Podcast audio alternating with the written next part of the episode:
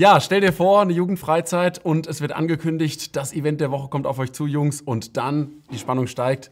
Bibelstudium. Hammer. Und dann geht die Stimmung, geht die Stimmung jetzt mal richtig in den Keller, weil die meisten, die äh, werden dadurch jetzt nicht so richtig vom Hocker gerissen. Warum? In diesem Video wollen wir euch ähm, helfen, das, was ihr vielleicht als unübersichtlich empfindet, mal runterzubrechen, ein bisschen einfacher zu machen. Also wie dein Bibelstudium richtig gut äh, funktionieren kann. Jo, also, wenn du Bibelstudium machen willst, dann hast du meistens die Bibel in der Hand, ja, die schlägst dann auf und dann wird es ziemlich kompliziert. Und vielleicht, wenn wir uns jetzt mal irgendwie was anderes nehmen, zum Beispiel ein Musikinstrument, ja. Stell dir vor, du bist vor, du siehst da eine Trompete, ja, und denkst dir, okay, was, was kann ich machen mit einer Trompete? Du tastest die ein bisschen an, du drückst auf ein paar Sachen drauf, beim Klavier würden direkt schon Töne rauskommen, bei der Trompete noch nicht. Irgendwann bläst du rein, denkst dir, wow, ah, so funktioniert das, ja. Und das wollen wir auch machen mit der, mit der äh, Bibel hier. Wir wollen uns überlegen, wir wollen die einfach mal aufschlagen und vielleicht man hat ja manchmal auch irgendwie einen Musiklehrer, der einem hilft, ja. Wollen wir euch auch vielleicht ein paar Tipps geben, euch sagen, wo man anfangen kann, ja. Und ein Vers ist ganz gut in der Bibel, der uns zeigt, ähm, wofür die äh, Bibel da ist, ja. Und zwar ist es Genau. 2 Timotheus 3, Vers 16, sehr einfach zu, zu merken, ja. Johannes 3, Vers 16 ist der wichtigste äh, Vers, was das Evangelium angeht. Und 2 Timotheus 3, Vers 16 ist, was die Bibel angeht, ja. Ähm, Sehr ja, gut. Der Vers, ja, kannst du Ich lese mal vor, ja.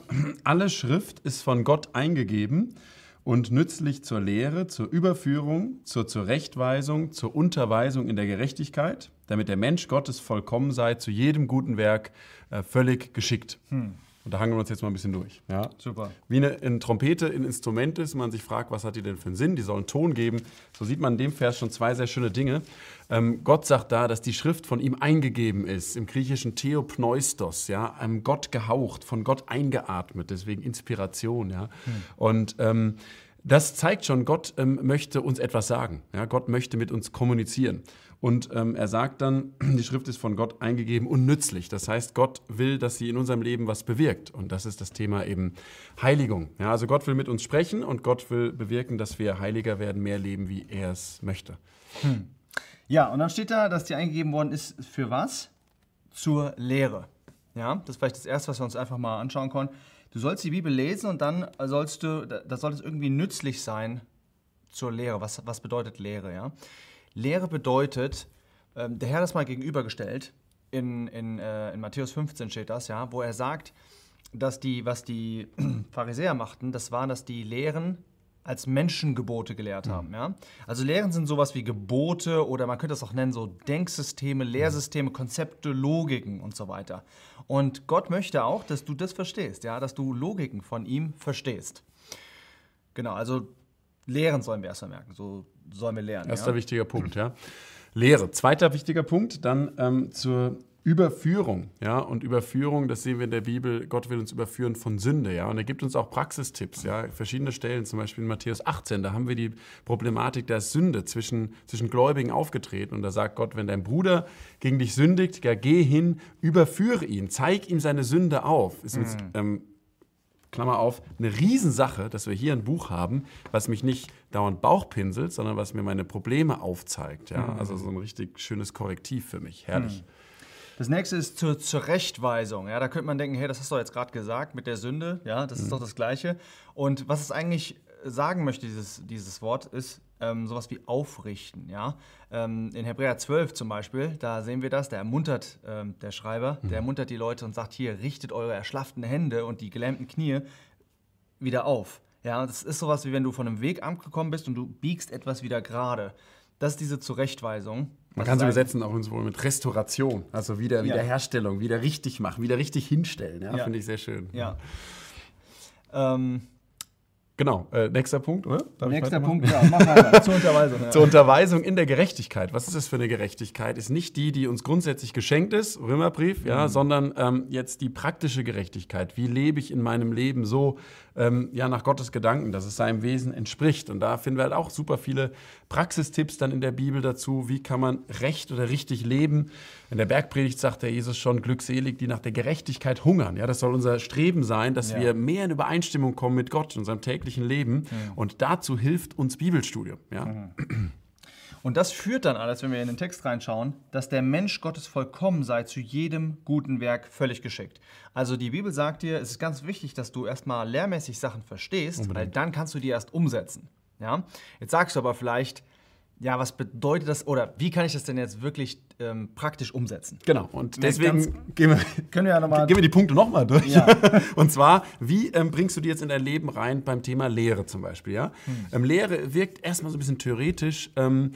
Ist es aber nicht. total spannend, nur du musst ein bisschen, du musst ein bisschen Aufwand machen, um dich reinzugraben. Deswegen mhm. mach dir für sowas Konzepte. Ja, zum Beispiel ein Leseplan. Ja, ähm, es gibt Grafiken oder Übersichten. Ja, mhm. es gibt ähm, im Bereich Predigten ähm, gibt es heutzutage sehr viel auch gute Auslegungspredigten, Predigtreihen ja zu mhm. Bibeltexten. Es gibt Studien. Was bedeutet Auslegungspredigt? Ja, dass man genau, halt so, dass ja. man halt so Stück für Stück den Text ähm, durchgeht, ja, und erstmal einfach ganz klar erklärt, um was geht es da in dem Text. Also man ist nicht so eine Sprungbrettpredigt, wie mal jemand gesagt hat, mal einen Vers nimmt und dann irgendwo landet, wo es überhaupt nichts mehr mit dem Thema zu tun hat. Das gibt es ja heutzutage auch sehr stark, ja. Ja, sondern wirklich ganz klar am Text bleiben, den Text erklären. Ja. Mhm. Und ähm, Studienbibeln zum Beispiel, wo du halt äh, Dinge, Hintergründe erklärt bekommst, Vers für Vers Erklärung findest. Also es ist eher eine sehr objektive Sache. Was meint dieser Text? Mhm. Genau, und dann gibt es auch die subjektive Art und Weise, wenn wir dann weitergehen zur Überführung. Ja, mhm. Da geht es ja eher darüber, sich darüber Gedanken zu machen, nicht so stark, wer ist Gott, was sind diese Grundthemen, die ihn betreffen, mhm. sondern vielleicht, was mich jetzt betrifft. Ja? Äh, und das ist ein bisschen eine andere Art und Weise, wie du da die Bibel liest. Es ist nicht, dass du dich hinsetzt und dir eine Auslegungspredigt anschaust oder eine Studienbibel reinschaust, sondern mhm. ähm, wie ich das persönlich mache, ist, dass ich die Bibel auf Knien einfach lese mhm. ja, und die durchbete und dem Herrn wirklich sage, zeigt mir mhm. Dinge, die jetzt wirklich für mich subjektiv ja, äh, wichtig sind. Ähm, zum Beispiel Andachtskalender sind super gut auch dafür, ja, ähm, um einem zu helfen, einfach mal ein lebendiges Wort für einen Moment zu bekommen. Genau, genau. Ja, ja und dann ähm, der nächste Punkt, dieses Thema zurechtweisen, restaurieren, ja, da muss man halt mal auch bereit sein, kritische Themen zu untersuchen, ja, sozusagen mhm. wie in der, in der, Chirurgie, wo ich auch herkomme, so das Skalpell anzulegen, mhm. ist im ersten Moment ist es irgendwie unbequem, ja, ähm, aber es ist sehr, sehr hilfreich, weil wir das ähm, heutzutage umso mehr, glaube ich, mehr denn je eigentlich brauchen, weil viele Dinge liegen da nieder mhm. und wir müssen sie wieder richtig hinstellen, ja. Und das, da muss ich halt auch mich mal hinterfragen, was denn meine Prägung, äh, wo muss ich richtig justiert werden von Gott? Total. Wie ist das in meinem Freundeskreis, in der Gemeinde, wo ich bin? Es müssen Dinge wieder richtig hingestellt werden, ja. Mhm. Ja, und das letzte ist dann noch die Gerechtigkeit. Ja, praktische Gerechtigkeit, das heißt auf gut Deutsch, wie kann ich das jetzt anwenden? Ja. Du gehst an den Text ran und überlegst dir, vielleicht hast du auch was rausgezogen von der Lehre her, erstmal ganz mhm. theoretisch, aber dann musst du dir auch überlegen, oder den Heiligen Geist wirken lassen in dir, dass er dir zeigt, wie kann ich das jetzt praktisch anwenden? Ja? Wie kann ich das ausleben? Vielleicht mit Personen zusammen Dinge tun, wo ich das Wort wirklich in, in die Praxis umsetze. Nicht einfach nur theoretisches Kopfwissen, ja. sondern wirkliches Umsetzen. Ja?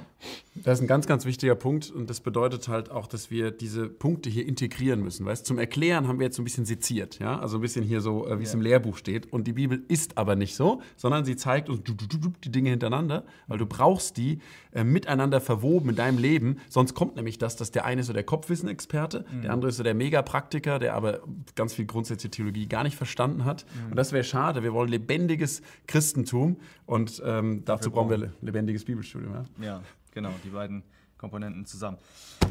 Ja, ich hoffe, das konnte helfen. Absolut, ich bin sicher. Bis bald. Bis dann.